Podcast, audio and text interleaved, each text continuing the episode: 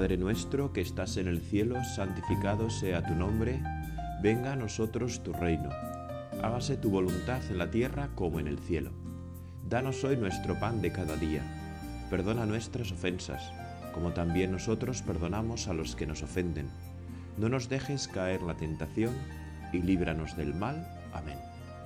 Bueno, aquí estamos en tu presencia, Señor, para hacer este rato de oración, esta meditación en la cual, ¿verdad? Pues tú y yo tratamos de poner nuestra inteligencia de una manera especial para Dios, ¿no?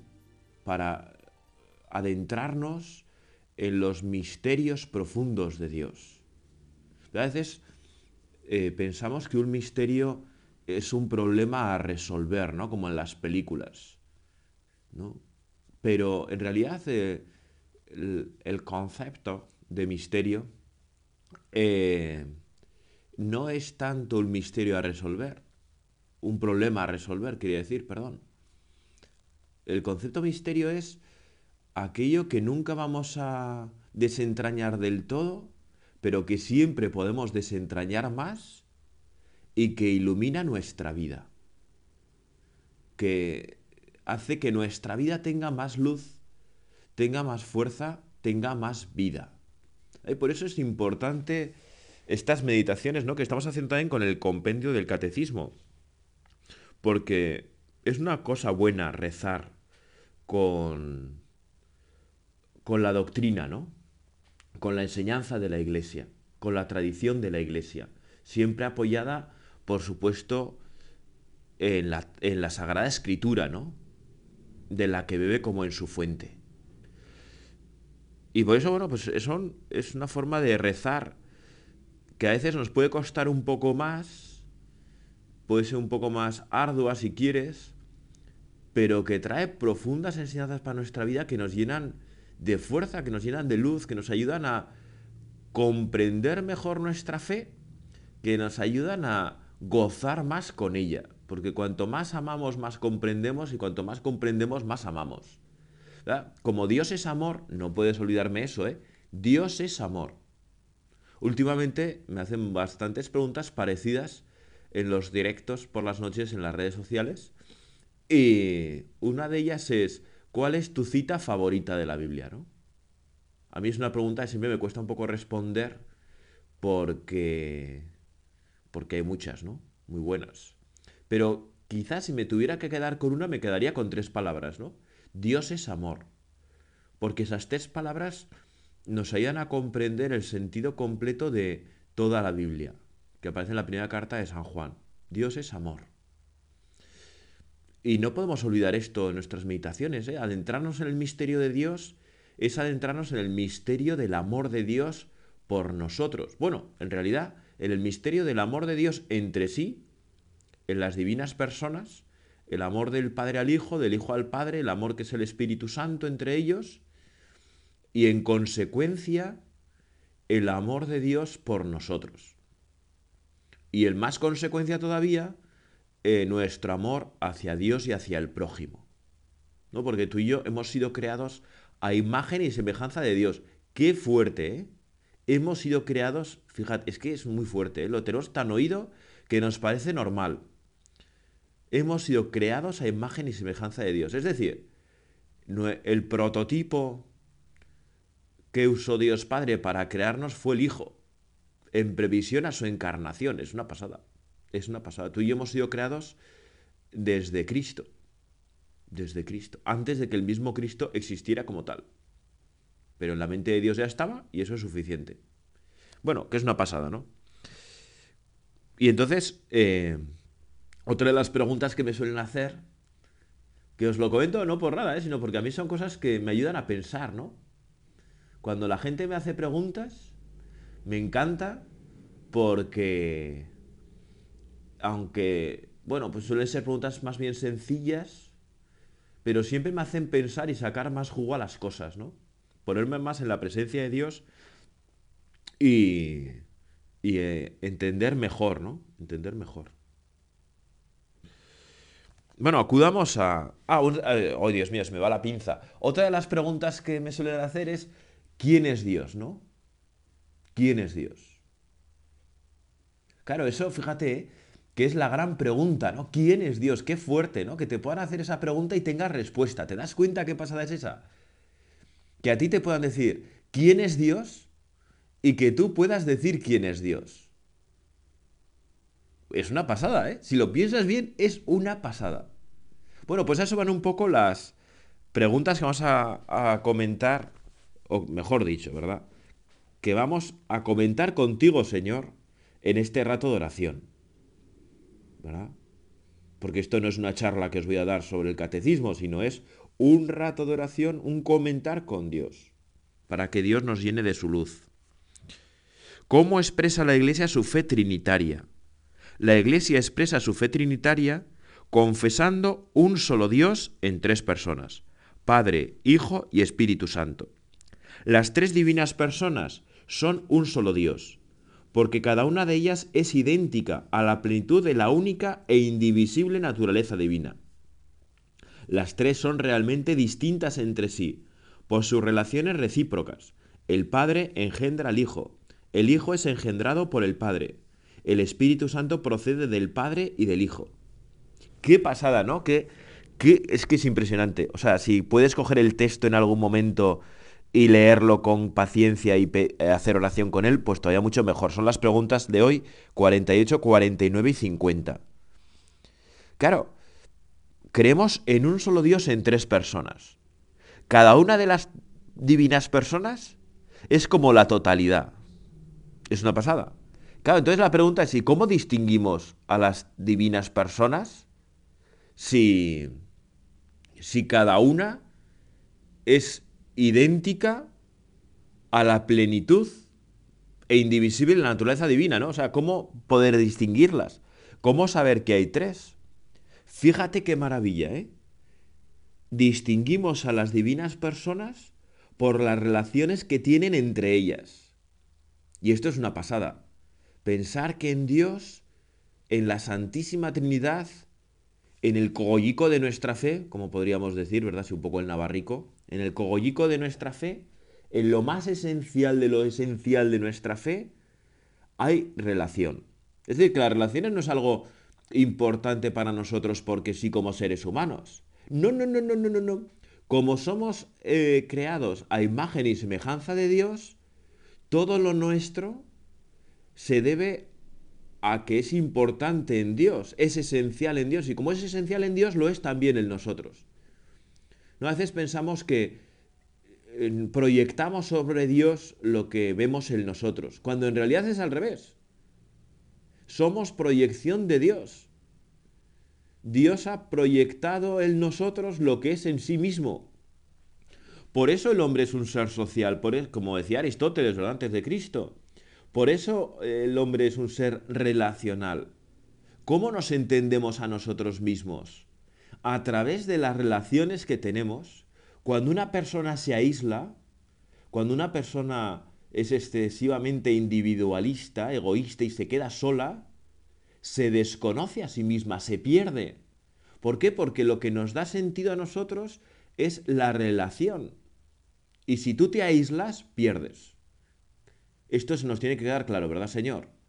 Cuando nos aislamos, perdemos. Porque hemos sido creados para vivir en comunión, para vivir en relación con los demás. Y si nos aislamos, perdemos, ¿eh? Que quede claro, si nos aislamos, perdemos. Porque existe una gran tendencia en nuestra sociedad y en nuestra cultura a quedarnos solos. Parece que las sociedades más avanzadas son aquellas que prescinden del amor, de la relación con los demás, de la comunión, de la participación. Y es el gran error del ser humano en el siglo XXI, aislarse pensar que con la relación que pueda tener con el móvil, con los demás, tal cual, esas relaciones virtuales que no son reales, pues ya tiene satisfecha esa parte de su vida. Y no, no, no, no, no, no, no nos podemos quedar solos. Tú te conoces en el roce con los demás. A veces te conoces de una manera positiva y elegante y otras veces te conoces de una manera, eh, bueno, pues negativa, ¿no? Por, por, pues te conoces por lo que te falta, pero también una forma de conocerte muy importante, por lo que tienes que luchar. Fijaros, ¿eh? así ocurre la Santísima Trinidad, que es una pasada. ¿Cómo distinguimos a las tres divinas personas? Por sus relaciones recíprocas. El Padre engendra al Hijo, el Hijo es engendrado por el Padre. El Espíritu Santo procede del Padre y del Hijo. Claro, si el Padre es Padre es porque hay Hijo, ¿eh? El Padre no puede ser Padre sin Hijo. Y el Hijo no puede ser Hijo sin Padre. Y esa, esa eh, y el Espíritu Santo que procede de los dos, ¿verdad? Que es el que une, por así decir, al Padre y al Hijo, ¿no? En ese amor, ¿no? Que es el Padre, o sea, el Padre también es amor y el Hijo también es amor, claro, y el Espíritu Santo también es amor. ¿No? Y es una maravilla, ¿no? Es una maravilla de darnos cuenta que el Padre siempre ha sido Padre desde toda la eternidad y el Hijo siempre ha sido Hijo desde toda la eternidad. Y que para entender al Hijo necesitas al Padre y para entender al Padre necesitas al Hijo. Porque se da relación entre ellos. Y sin esa relación no se entiende. Si eso ocurre en Dios, ¿qué no ocurrirá en nosotros? ¿Qué no ocurrirá en nosotros? Por eso vamos a pedirle al Señor en este, en este día, ¿verdad? Con mucha fuerza, con mucha fe, con mucha intensidad. Señor, que no nos aislemos no nos quedemos solos, que busquemos siempre la relación con los demás, aunque a veces nos suponga sufrimiento, aunque a veces nos suponga crisis, aunque a veces nos suponga depres, pues porque somos así de necios, ¿no? Pero que no nos quedemos aislados, Señor, ayúdanos a no quedarnos aislados, a saber pedir ayuda, a saber confiar en los demás. Ayúdanos a vivir de tal modo con los demás que seamos prójimos para los demás, ¿verdad? Como veíamos en otra meditación otro día. Que no solo busquemos al otro para utilizarlo, ni mucho menos, ¿verdad? Sino que realmente tengamos esas relaciones sanas entre nosotros, como están en la Santísima Trinidad, de una donación, de un servicio, de una entrega total a los demás, con una alegría, con una paz. ¿Ah? Creo que de este punto es tan importante, ¿verdad?, darnos cuenta que la fe trinitaria es una fe de relación entre personas. Y que eso da sentido a nuestra vida y que sin eso tú y yo quedamos un poco perdidos. Si no nos relacionamos, perdemos. Si no nos relacionamos, perdemos. Qué importante. Qué importante darnos cuenta. Claro, entonces nos podríamos preguntar, ¿verdad? Como hace el número 49. ¿Cómo obran las tres divinas personas? Si cada una de las tres divinas personas es igual a toda la esencia y naturaleza divina y se distinguen en sus relaciones, ¿cómo obran las tres divinas personas? Fíjate, ¿eh? qué respuesta más buena. Inseparables en su única sustancia, las divinas personas son también inseparables en su obrar. La Trinidad tiene una sola y misma operación pero en el único obrar divino, cada persona se hace presente según el modo que le es propio en la Trinidad. Qué bien expresado está, ¿eh? Cuatro líneas, es que casi ni llega, cuatro líneas. Y lo expresa de una manera maravillosa. ¿Cómo obra la Santísima Trinidad? Por ejemplo, vamos a pensar en concreto, ¿no? La creación. ¿Quién crea? La Trinidad. ¿Quién, quién redime? La Trinidad. ¿Quién santifica? La Trinidad. Pero dentro de la Trinidad, cada una de las divinas personas con aquello que le es propio. ¿no? Y por eso en teología se dice que es la, atribución, ¿no? Que es que atribuimos a cada una de las divinas personas algo más particular porque nos ayuda a entenderlo mejor. Pero tenemos que tener en cuenta que en la creación, por ejemplo, vamos a lo concreto como digo. Siempre hemos dicho que Dios Padre es el creador, ¿verdad? Y es así. Pero crea la Santísima Trinidad, ¿eh? no podemos perder eso de cuenta.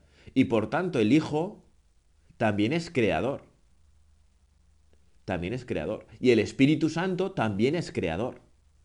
Pero cada uno según aquello que le es propio. El Padre, ¿qué es lo propio del Padre? Hemos visto en la pregunta anterior. Engendrar. El Padre engendra. Por tanto, fíjate, ¿eh? en la creación la iniciativa, por decir así, porque tenemos que hablar de alguna manera, es del Padre que engendra, de donde sale todo. Pero, pero, ¿quién es el Hijo? El Hijo es la palabra de Dios. ¿Cómo ha creado? Fíjate, si vamos al Génesis, fíjate qué interesante, fíjate qué interesante, es que es una pasada. Es que toda la Biblia y la doctrina está siempre todo relacionado. Al principio creó Dios el cielo y la tierra. La tierra estaba informe y vacía, las tinieblas cubrían la superficie del abismo, mientras el Espíritu de Dios se cernía sobre la faz de las aguas. Ahí ya está presente el Espíritu Santo. Dijo Dios, exista la luz, y la luz existió. Vio Dios que la luz era buena y separó Dios la luz de la tiniebla. Dijo Dios, exista la luz. ¿Qué es ese decir de Dios? Ese decir de Dios es la palabra de Dios, que es el Hijo. ¿Qué es el Hijo? En el decir de Dios está el Hijo. ¿Quién dice? Dios Padre. Exista la luz. Esa palabra es el Hijo. Y el Espíritu Santo que está cirniéndose sobre las aguas, que es el que da vida. Por lo tanto, es verdad que Dios Padre es creador. Pero como decimos en la oración, por ejemplo, ¿verdad? El Señor mío Jesucristo, Dios y hombre verdadero, creador, Padre y redentor mío. ¿Verdad? Qué, qué fuerte ahí estamos diciendo, ¿eh? Que es creador también. Qué es fuerte, ¿no? Qué fuerte. Porque la creación es obra de la Santísima Trinidad. El Padre crea, el Hijo crea, el Espíritu Santo crea. Lo mismo en la redención, en la salvación, ¿verdad? ¿Quién decimos que es el redentor? Decimos que es el redentor Jesucristo pero no redime él por su cuenta de riesgo. Dios Padre envía al Hijo al mundo para que, para que Jesús nos salve. Y esa salvación ocurre a través del Espíritu Santo, que la realiza. Porque Jesús es el ungido de Dios, el lleno del Espíritu Santo. Cuando se dice la palabra ungido, siempre se refiere al Espíritu Santo.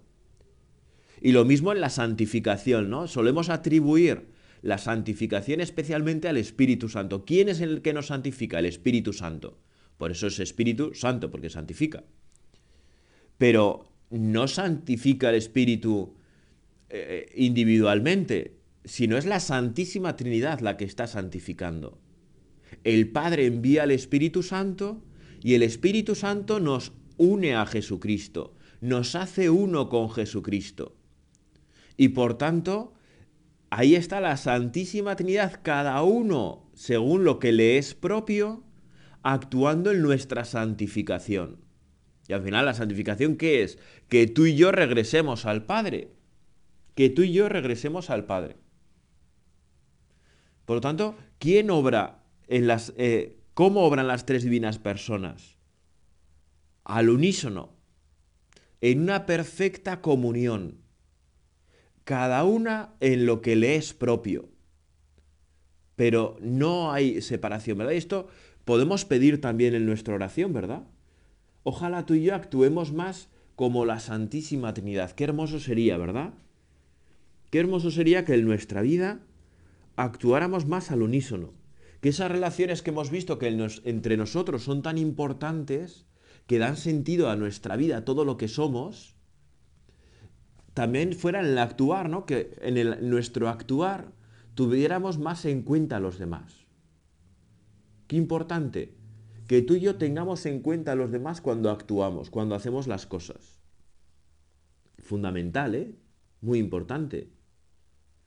Tener en cuenta a los demás cuando hacemos las cosas, cuando actuamos. Muy importante. Ayúdanos, Señor, porque a veces vamos tan a nuestra bola todos pensando tanto solo en nosotros mismos que no pensamos en las personas que más queremos y que tenemos alrededor. Entonces, Señor, ayúdanos a actuar con esa comunión que te es propia y que cuando la vivimos, cuando la realizamos, somos más auténticos, somos más nosotros mismos. Porque fallar a la comunión es fallar a lo que somos intrínsecamente intrínsecamente somos para la comunión y si fallamos a la comunión fallamos a nosotros mismos. Fallamos al proyecto que Dios tiene para nosotros. Por eso, Señor, ayúdanos a vivir más en comunión. En comunión, pero no solamente así a nivel eclesiástico, ¿eh? en comunión con el Papa, con el obispo, con, en comunión con la parroquia. no, no, en comunión así, esa comunión de andar por casa tan importante. En comunión con tus padres, con tus hijos, en comunión con tus hermanos, en comunión con tus amigos, ¿verdad? Eh, a saber hablar, a saber eh, las discrepancias que pueda haber, hablarlas, solucionarlas, tratar bien a los demás, tratar de comprender a los demás, etcétera, etcétera, ¿no? Esa comunión que ha de ser lo que dé sentido no solamente a nuestra relación con la iglesia, porque a veces hablamos de comunión y pensamos que solamente es con la comunión con la iglesia, la comunión de los santos, ¿no? No, no, no, la comunión de los santos se refiere también a la comunión de andar por casa, a la comunión eh, con tus compañeros de clase, con tus compañeros de trabajo, a la comunión pues, con tus vecinos, ¿no? Con tu comunidad de vecinos. Con a la comunión con ese que te cae un poco peor, ¿no? En tu vida. Bueno, pues también tienes que buscar la comunión con ese. Esa unión en común, ¿no? Con los demás. Muy importante. Fíjate qué oración más bonita de la Beata Isabel de la Trinidad. Dios mío, Trinidad a quien adoro, pacifica mi alma. Haz de ella tu cielo, tu morada amada y el lugar de tu reposo. Que yo no te deje jamás solo en ella, sino que yo esté enteramente, totalmente despierta en mi fe, en adoración, entregada sin reservas a tu acción creadora. Claro, fíjate qué, hermoso, ¿eh? Esto, yo cuando lo descubrí de seminarista, fue de esas cosas que me petó un poco la cabeza, ¿no? Que fue como, wow, qué pasada. Claro, porque siempre se ha hablado, ¿verdad?, de la inhabitación del Espíritu Santo en el alma. Es decir, en palabras de andar por casa, que el Espíritu Santo habita en nosotros cuando estamos en gracia. Claro, pero si la Santísima Trinidad es indivisible, allá donde está el Espíritu Santo está siempre el Padre y el Hijo, no se pueden separar. Es decir, ¿quién habita, quién habita en nuestra alma en gracia? En esa alma en amistad con Dios libre de pecado mortal la Santísima Trinidad. Dios el mí. Es que es una pasada, ¿no? Dios el mí. Y por tanto, como Dios está en mí, yo estoy en Dios. Por eso, ¿qué es lo que crea mejor esa comunión con Dios en nuestra vida? Estar en gracia. Que el Espíritu Santo habite en nosotros para que donde esté Él esté también el Padre y el Hijo. ¿no? Porque recuerda, la santificación de nuestras almas es obra específica del Espíritu Santo, pero obra de la Santísima Trinidad, del Padre y el Hijo. Estando en gracia, la Santísima Trinidad habita en nosotros. Y por eso, con la Beata Isabel de la Trinidad, qué importante darnos cuenta de que podemos rezar también a la Santísima Trinidad en su conjunto, por decir así, ¿no? Dios mío, Trinidad a quien adoro, pacifica mi alma, haz de ella tu cielo, tu morada amada y el lugar de tu reposo. Qué hermoso, ¿no? Pensar que nuestras almas pueden ser lugar de reposo de la Santísima Trinidad. Que esto ocurra así y que tú y yo no reventemos, ¿no? Que sería, bueno, pues lo propio, ¿no? Reventar. ¿Cómo va a entrar en nosotros Dios? ¿Qué locura es esa? Tendríamos que reventar. Pero no, no reventamos por obra de la misericordia de Dios, no reventamos. Para dar muchas gracias a Dios, ¿verdad? Lo primero de que no reventemos y lo segundo de... Lo segundo, pues que nos ame tanto, nos amas tanto, oh Santísima Trinidad, que habitas en nosotros. Ayúdanos a que estés a gusto con nosotros, Santísima Trinidad. Queremos ser un hogar para ti. De ese modo tú serás un hogar para nosotros. Queremos vivir en ti, pero queremos también que tú vivas en nosotros a gusto, que te sientas bien en nosotros, ¿verdad? Bueno, ya nos entendemos, más o menos. Última pregunta. ¿Qué significa que Dios es todopoderoso? Dios se ha revelado como el fuerte, el valeroso, aquel para quien nada es imposible. Su omnipotencia es universal, misteriosa, y se manifiesta en la creación del mundo de la nada y del hombre por amor, pero sobre todo en la encarnación y en la resurrección de su Hijo, en el don de la adopción filial y en el perdón de los pecados. Por esto la Iglesia en su oración se dirige a Dios Todopoderoso y Eterno. Fíjate, ¿eh? qué hermoso. ¿A quién nos dirigimos en nuestra oración? A Dios Todopoderoso y Eterno. Y a veces nos cuesta ver la omnipotencia de Dios, ¿verdad? Nos cuesta ver que Dios es todopoderoso porque tenemos tanta experiencia de nuestra debilidad, del mal que hay en el mundo y de que parece que no lo frena, que podemos dudar de que Dios lo puede todo. Pero es que ese todo poder de Dios se manifiesta de una manera universal y misteriosa.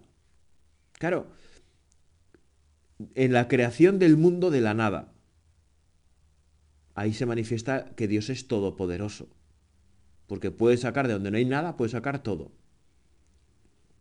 Pero sobre todo, claro, en la encarnación y resurrección, ¿no? Claro, para que resurrección tiene que haber muerte.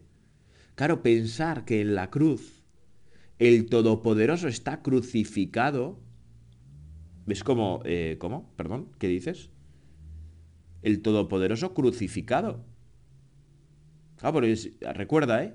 La Santísima Trinidad es Dios Todopoderoso. Por tanto, el Padre es Todopoderoso, el Hijo es Todopoderoso y el Espíritu Santo es Todopoderoso. Porque aquello que decimos de la Santísima Trinidad lo podemos decir a su vez de cada una de las divinas personas. En la cruz contemplamos a Dios Hijo Todopoderoso muerto por nosotros. En la encarnación contemplamos a Dios Todopoderoso hecho niño por nosotros, débil, necesitado de sus padres, necesitado de la Santísima Virgen María y de San José. Es muy fuerte, ¿eh? Es muy fuerte. Y este es el Todopoderoso. Este es el que viene a salvarnos de todo. El Espíritu Santo, ¿verdad? Que, que es todopoderoso y que quiere necesitar de nuestra de nuestra libertad para darle paso a nuestra alma, ¿no? Para la santificación de nuestra alma. Bueno, es bastante impresionante, ¿verdad? Y por eso, Señor, hoy te queremos decir que, que muestres tu poder ayudándonos a abrirnos a ti. Que nos des una fe muy grande para acogerte en nuestra vida, para acoger tu salvación. ¿Verdad? Ver a Dios Todopoderoso hecho niño en Belén, pues es muy impresionante. Pensar que lo podemos coger en nuestros brazos al niño Dios y que es el Todopoderoso es muy impresionante. Y, y el misterio de la encarnación, el misterio de la cruz, el misterio de la resurrección, lo contemplamos con mucha fuerza en la Eucaristía. Pensar que tú y yo recibimos al Todopoderoso en la comunión sacramental, en la Eucaristía, y que viene a nosotros, con todo su poder, con toda su fuerza, y que el Espíritu Santo habita en nosotros en ese momento, y que nos estamos dirigiendo al Padre en nuestra oración, y que nos estamos dirigiendo al Padre, no solamente dirigiendo con palabras, no, no, no, no, no, nos estamos, estamos llegando hacia el Padre.